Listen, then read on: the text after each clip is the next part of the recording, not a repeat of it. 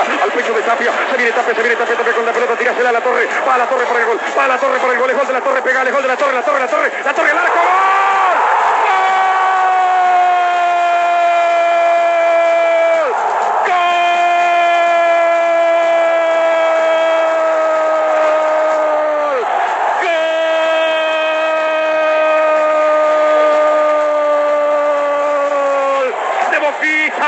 Apareciste Diego, apareciste Diego, encendiste, encendiste el fuego sagrado, todo el talento, todo el talento de Diego La Torre, la pelota colocada matemáticamente, la entrada de Diego a los 39 y un cachito para marcar el primero, para quebrar la monotonía de una tarde de verano que se iba durmiendo y se iba achatando, el talento, el brillo de Diego La Torre para estampar el primero, para hacer gritar a este relator, para hacer vibrar a un país por una radio.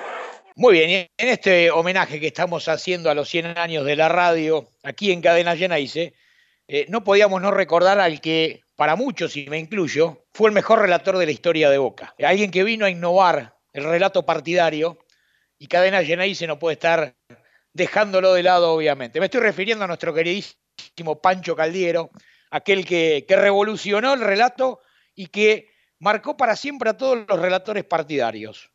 El de mi boquita, el de tu boquita, aquel del batigol.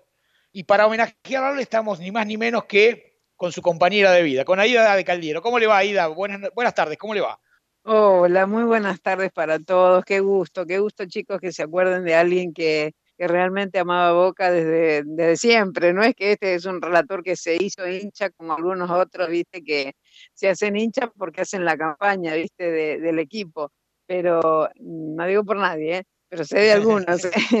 pero realmente este, él, era desde niño, era relator desde niño, viste, él, según me contaban los padres, este, él siempre tuvo la, idea, el relato en la boca y, bueno, y llegar a, relatar a Boca fue una de las cosas más grandes que le pasó en la vida, hacer la campaña de Boca, de su equipo, la verdad, eh, es una de las tantas cosas grandes que uno se da los gustos a veces en, poder hacerlo. No todo el mundo le hace lo que le gusta y él pudo hacer. Sí, sin duda algo que se le notaba a Pancho en, en los relatos era que le salía Boca desde la piel. Él llegó a ser consciente de lo que significó para el hincha y sigue significando, ¿no? Porque hoy uno habla de relato partidario de Boca y se sigue nombrando a Pancho Caldiero. ¿Él llegó a ser consciente de lo que significó para el hincha de Boca? Mira, em, yo creo que sí, porque realmente cuando nosotros salíamos a, comer o salíamos a algún lugar así, eh, todo el mundo le pedía este, autógrafos, este, siempre era reconocido.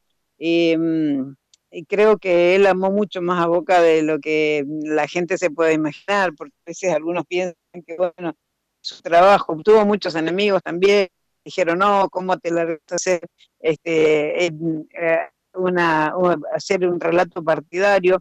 Pero es que realmente cuando uno es hincha de un club, no puede dejar de hacer eso, porque es como, como la, como llegar a, lo, mayor, al máster, porque relatar el equipo que, del cual uno es hincha y del cual uno se emociona, sufre, eh, se alegra, eh, grita los goles como un, como un tribunero cualquiera. Yo creo que es lo mejor que le puede pasar a un relator de fútbol hacer eso.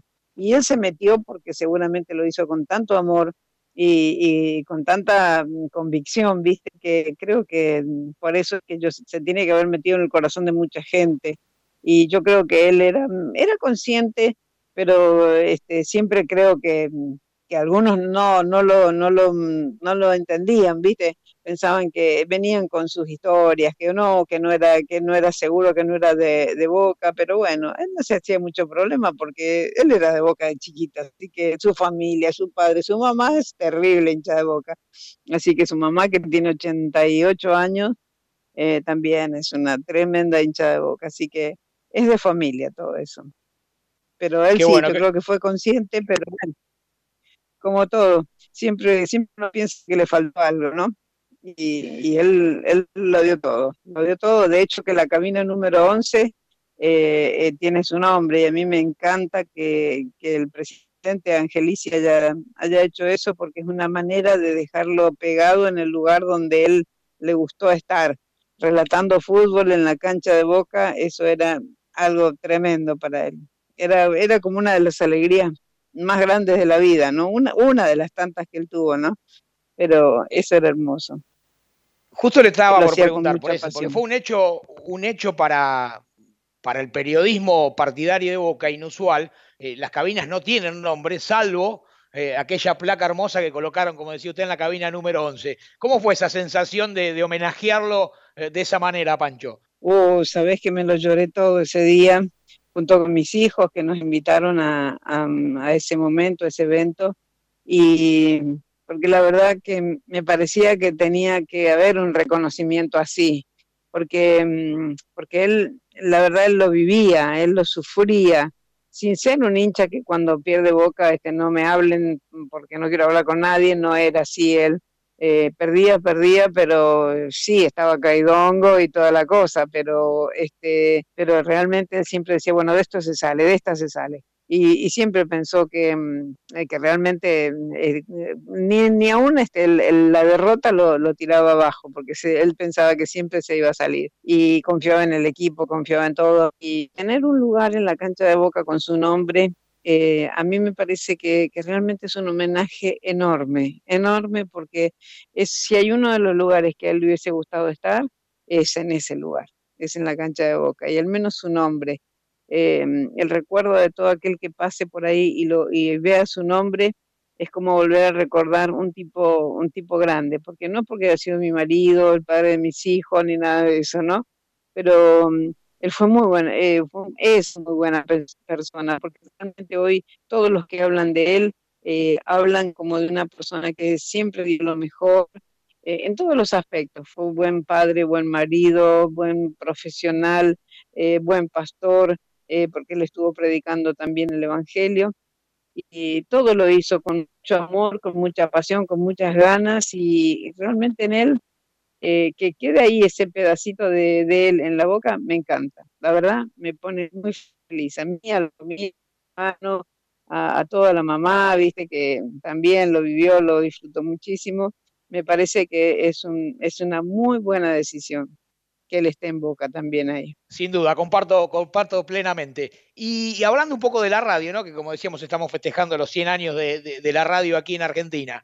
¿Qué significó la radio en la vida de Pancho Caldiero? Uh, vos sabés que hasta, hasta, hasta los últimos tiempos la radio iba con él para todos lados. No, no, no era hombre de, de mucha televisión, si bien le gustaba la televisión, eh, veía programas en televisión, pero él se movía con la radio, la radio era su compañera, él, iba, eh, obviamente llevar un televisor para todos lados no es fácil, pero llevar la radio para todos lados sí. Entonces, si él eh, lo primero que subía al auto, lo primero que hacía era prender la radio. Eh, llegaba a casa, era más importante prender la radio que prender el televisor. Era como que siempre estaba, si se tiraba un rato en la cama para, para hacer descansar, no era con un televisor prendido, sino con una radio encendida eh, sí, no, la radio es, era, y yo creo que es una gran compañera. Eh, quizás hoy se la quiera dejar, se la quiera cambiar a la radio por internet, televisión, un plasma, todas esas cosas tan lindas que hay, pero mm, la radio tiene una magia que él la explotó muy bien y es que la gente se imagina al, al protagonista, no lo ve, lo imagina y cada uno eh, lo imagina a su manera. Y a veces cuando lo conocían a Pancho decía, oh, yo te hacía eh, más bajo, yo otro decía, yo te hacía más alto, yo te hacía más viejo, te hacía, ¿viste? siempre uno, eh, la radio tiene esa magia, ¿no? Que, mm, que uno crea el personaje en base a lo que uno le parece y después te das cuenta cómo es el personaje cuando sale en televisión, ¿no?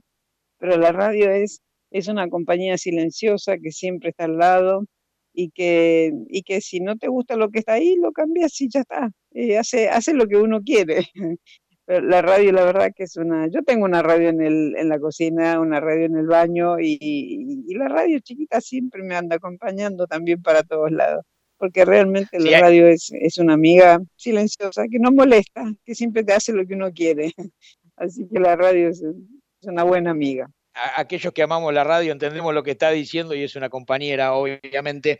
Em, hoy hay muchos pibes que comienzan el relato partidario. Esto a partir de, Pancho se ha, multiplicado y hay un montón de radios que siguen a boca relatando este, los partidos. ¿Qué le recomienda hoy a la juventud? Em, a través de haber vivido esos inicios y toda la carrera que fue de, Pancho Caldiero, ¿qué, es lo más importante que tienen que tener en cuenta los jóvenes que quieren, no digo llegar a ser lo que fue Pancho, porque para mí iba a ser este, inimitable, pero sí tener una buena carrera en, el relato, relatando a Boca? Mira, eh, si es relatando Boca, lo primero que tiene que ser es hincha. Eh, si no es hincha, no lo haga, porque la verdad que se nota mucho. es una de las primeras cosas. Después tener, eh, tener lo, que, lo que yo le decía a Julio Pavoni, que hemos charlado algunas veces, este, y yo le decía, Julio, vos pedile a Dios que te haga diferente, como le pidió Pancho un día a, Dios, le dice, yo quiero ser diferente, yo no quiero ser como los que, como Bernardino Veiga, si bien todos tienen su, historia, no quiero ser como José María Muñoz y, un montón de otros, mucho menos Víctor Hugo Morales, nada de eso. Yo quiero ser diferente, yo creo que la gente me recuerde por algo diferente. Y, empezó a, a, crear su propio, este, a ver, él decía, mi propio muñeco, ¿viste? una expresión que él decía. Él empezó a crear a, Pancho Caldiero eh, desde, mm, desde hacer algo diferente, ¿viste? Eh, y cada uno, bueno, después le imitó, algunos este, le decían eh, distintas cositas que eran propias de giros idiomáticos, ¿no? De cada uno pero e, él, vivía, viste, él como que él en su vida eh, soñó cuando un gol de boca era tirar la radio para arriba y volverla a agarrar como si fuera una pelota, y él lo, imaginó y lo vio y, declaró eso, tire la radio, viste, para arriba, y es como que lo vivía, lo disfrutaba, porque eso lo hubiese hecho él si hubiese tenido la oportunidad de tener una radio y no relatarlo al partido dentro de una cabina, sino que eh, era como que la radio era, viste, en ese momento eh, el elemento de, alegría, viste. Entonces lo llevaba a la práctica en su relato. Eh, buscar cosas diferentes, ser creativo. Vos sabés que el ser humano es creativo. Basta que se ponga a pensar un poquito, ¿viste? ¿Qué puedo hacer de diferente? Porque hay gente que dice, no, ya está todo hecho, está todo inventado. No, cada uno de nosotros tenemos algo diferente eh, tenemos la creatividad adentro porque tenemos eh, eh, todo lo que Dios nos dio está dentro nuestro, así que Dios es creativo, Dios hizo, hizo todo con la voz a través de la palabra. Entonces, nosotros también a través de la palabra tenemos que ser creativos, llegar a... No me gustaría mucho un relato confrontativo, peleador, insultando, eh, no, no creo, creo que a la gente mucho no le gusta el, relato violento, le gusta más el relato de pasión, pero el relato, eh, digamos, que, le caiga bien el oído, viste, que la gente se sienta como que el que te relata te, metió en la cancha, que yo no sé si ahora es fácil esto que te estoy diciendo, pero yo lo conozco de gente que lo escuchaba a mi marido y, y siempre le decían lo mismo, te escucho a vos y estoy en la cancha, viste, y eso no sé, hay que tener una gracia especial.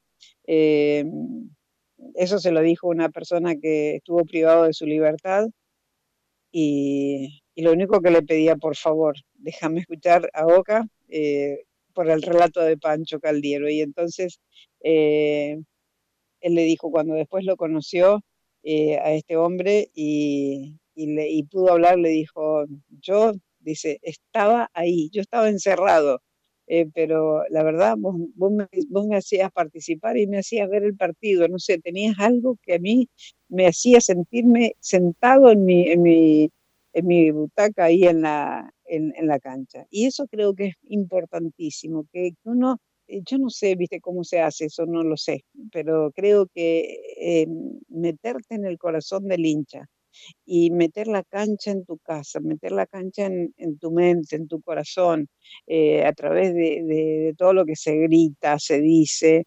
Eh, la bombonera tiene esas cosas. Hace mucho que no voy, ¿no?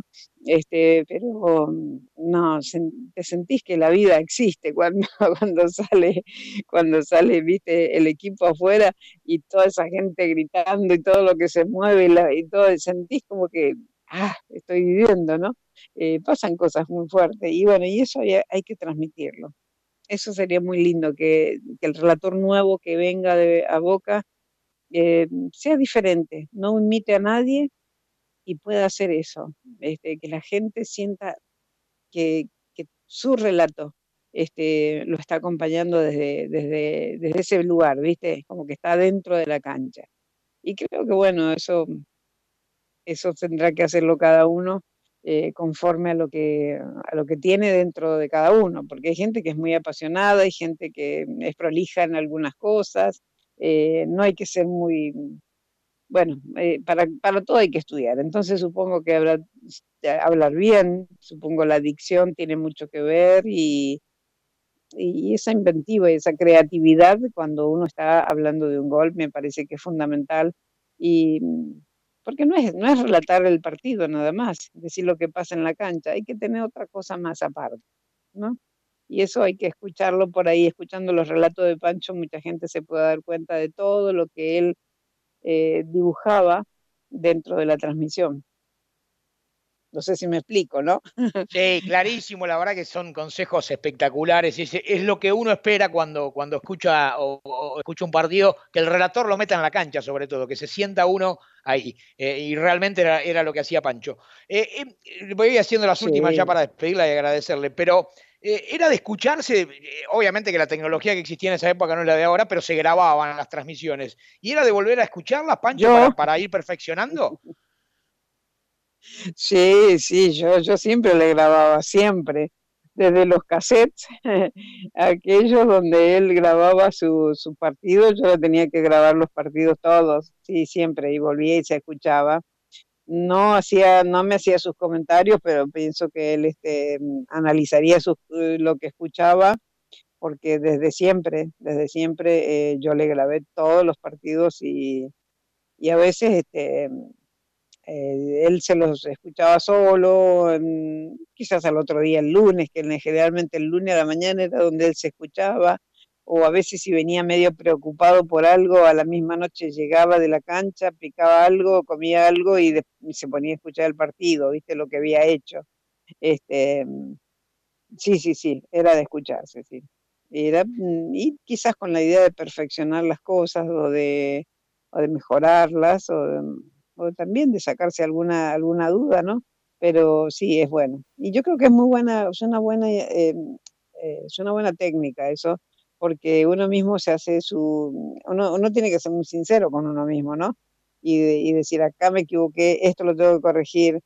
O sea, si a uno no le gusta que otro te llame la atención en algo, al menos uno mismo tiene que llamarse la atención, ¿no?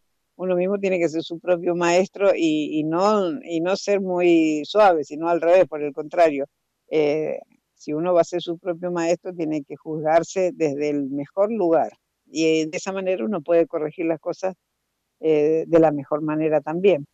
Así que a él le encantaba eso de, de, que yo le grabara y si alguna vez tenía que salir por alguna cosa y no estaba en casa, este, y bueno, era difícil, eh, a veces no era fácil grabarlo, pero lo más, lo más, yo siempre se lo grabé. Y creo que es bueno, creo que es, es muy saludable, hace bien, hace bien escucharse. Sin duda. ¿Y qué fue de, de, esas cintas que usted grababa personalmente? Se las presté a alguien, bueno, eh, un, se las presté a un chico, eh, ¿cómo se llamaba? que me dijo que me iba a hacer un CD de todo eso este, después, bueno, algunas tiene también eh, Julio Pavoni, eh, tiene algunas. Ay, ¿cómo se llama? Este chico que era de. Estaba con Leto también, estuvo con, con Pancho, el, este, contaba con Costa Febre, que hacían River y Boca, no sé si te acuerdas. Puede ser Walter este, Saavedra, puede eh, ser. No me acuerdo, uno de los chicos lo llamó que estaba en Telam. Él no, me, uy, Dios mío, ¿cómo se me voló ese nombre? Bueno, él trabajaba en Telam. Bueno, no se preocupe. Eh, me quedó en hacer un CD. Nunca me lo trajo. Nunca me lo trajo, pero bueno. Se lo reclamamos al aire, que queremos tener, eh, obviamente, su se me voló el nombre. Eh, eh, la verdad que queríamos Carlos, recordarlo a Pancho. Carlos, Carlitos, Carlitos, ya me, estás, ya me, ya me salió Carlitos. Ahora, Alonso, Alfonso, ay, ¿cómo es la ¿Carlos Alfano? Alfano, tal cual, Carlos Alfano, él la tiene. Él tiene algunos, este, eh, algunos, porque otros me los encontré yo aquí en casa en un, tiempo, este, estuve mirando y sí tengo algunos también por acá. Pero muy viejos, están muy, viste, muy, la verdad que son muy, es una, claro, la tecnología y todas esas cosas, eh, se escuchan muy feos algunos, viste, este, se nota pero bueno, la voz de él siempre sobresalía por sobre todas las cosas, por la mala tecnología no importaba, pero él sí tenía muy clara la, voz y, la verdad que este, estaba, estaba para escucharse. Después en CD tengo,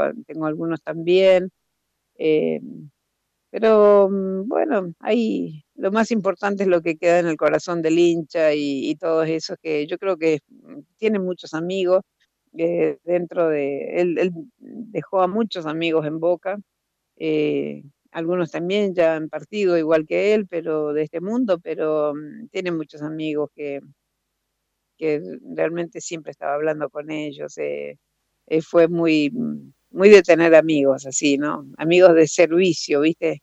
¿En qué te puedo ayudar? Él era un hombre que siempre que alguien lo llamaba, ¿en qué te puedo ayudar? Le decía. Y era una, una persona siempre eh, se, se, daba a los demás siempre. Así que si estuviera hoy seguramente ayudaría a muchos relatores, estaría relatando seguramente porque con esa garganta y esa voz que tenía, eh, yo creo que hoy estaría relatando fácilmente, haciendo la campaña de Boca, sin lugar a duda, eh, él estaría relatando.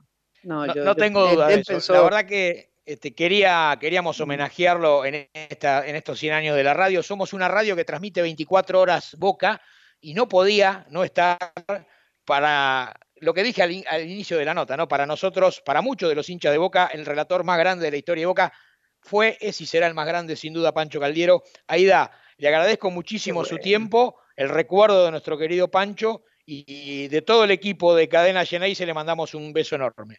Ay, gracias, gracias. La verdad, muchísimas gracias por recordarlo. Y, bueno, y cuando empiece el fútbol me encantaría que alguna vez me inviten para estar en la cabina. Así que, porque hace mucho que no voy y la verdad sería maravilloso estar ahí con ustedes. Pero cuando se pueda, cuando se pueda, no hay apuro. Este, esperemos que vuelva, esperemos que vuelva pronto el fútbol y que podamos este, estar nosotros y poder invitarla a nuestra cabina número 2 de Cadena Genesis. Un beso grande, Aida.